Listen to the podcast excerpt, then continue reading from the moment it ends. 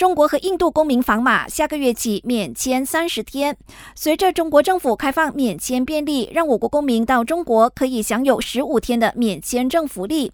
我国加码放送，首相拿督斯里安华宣布，从下个月一号开始，中国公民来到我国可以免签三十天。除了中国，印度也同样享有免签便利，不过有条件。bagi semua pelancong ke negara Malaysia kalau ada rekod jenayah ataupun risiko keganasan maka visa tidak akan dibenarkan 安华强调，所有享有免签优惠的国家公民入境我国前，依然要经过安检。凡是有犯罪与暴力风险的人，都会禁止入境。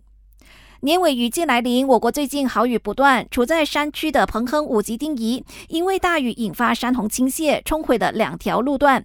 公共工程局证实，文东吉隆坡旧路真德拜前往云顶山脚跟定森坝的路段将全面关闭五天。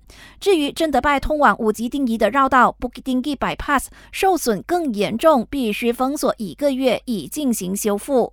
昨天，气象局在对六个州属发布了黄色暴雨警报，预测玻璃市、吉打、槟城、霹雳、登嘉楼和吉兰丹今天还会一直下大雨。